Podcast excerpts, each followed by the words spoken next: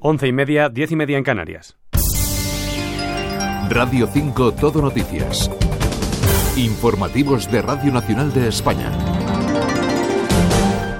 Buenos días. Entramos en una semana clave para la ley de amnistía. PSOE y Junts negocian un acuerdo que llegue a tiempo, mientras este sábado durante el Consejo Nacional de Junts, su presidenta Laura Borras señalaba a Esquerra de hacer propaganda para sobrevivir. Desde el otro ala independentista, el presidente de la Generalitat, Per Aragonés, empuja a ambos partidos a pactar ese texto final. Dice en una entrevista a El Periódico, su aprobación es el primer paso.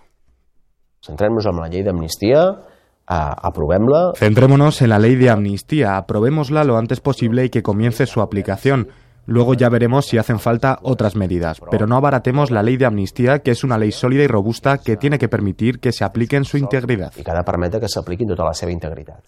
La Guardia Civil ha detenido a seis personas en una operación contra el narcotráfico en la costa gaditana y en varios puntos del río Guadalquivir. Los agentes han incautado más de 2.200 kilos de hachís. Alfredo Moral. Las actuaciones de la Guardia Civil se han desarrollado durante los últimos días en las que se han intervenido cinco embarcaciones. En una de estas operaciones, en colaboración con la Guardia Nacional Republicana Portuguesa, se intervinieron 76 fardos. En otra, los detenidos tiraron la carga para evitar los cargos policiales. Además de la droga, los agentes incautaron casi 8.000 litros de gasolina, que usarían para repostar las embarcaciones destinadas al narcotráfico. La operación ha concluido con la detención de seis personas y la identificación de otras tres relacionadas con el narcotráfico.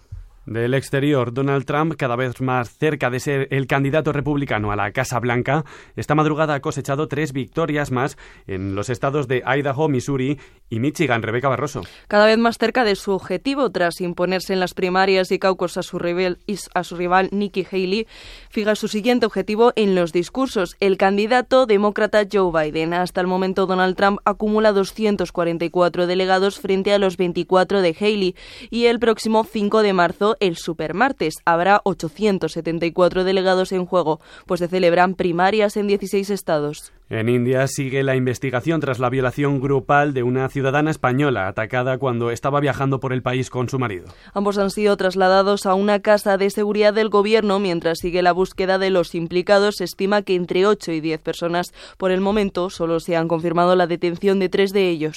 De vuelta a nuestro país, la Confederación Hidrográfica del Guadiana tiene varias propuestas para eliminar el camalote del río a su paso por Badajoz.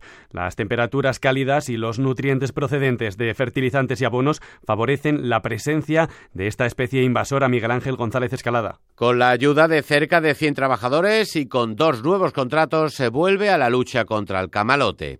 El primero de ellos, de unos 3,7 millones de euros, dura cuatro años y comienza este mes. days. Nicolás Cifuentes y Cerra, comisario de aguas. El tramo objeto de, trabajo del camalote sigue siendo el tramo que va aproximadamente desde Don Benito hasta la frontera con Portugal. En Portugal no hay camalote por ahora y bueno, este, este, este tramo de río Guadiana lo tenemos sectorizado en diferentes subtramos y lo que tenemos son equipos de gente que bien van por la orilla o bien van en embarcaciones, se van repasando durante todos los días los tramos del río Guadiana buscando planta de camalote. Cifuentes insiste en que el mayor problema es el nenúfar mexicano localizado en la ciudad de Badajoz y sin olvidar otro invasor como el pez chino contra el que también se van a tomar medidas. Terminamos con teatro porque hoy finaliza en el Teatro Flumen de Valencia el musical Friends, The Musical Parody.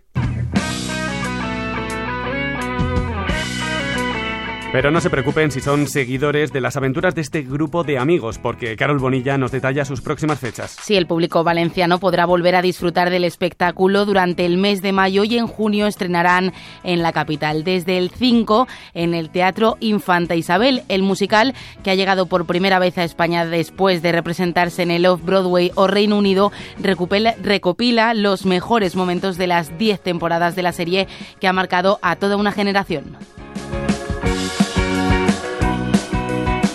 Es todo, sigan informados en esta sintonía y en rtv.es. Radio 5 Todo Noticias.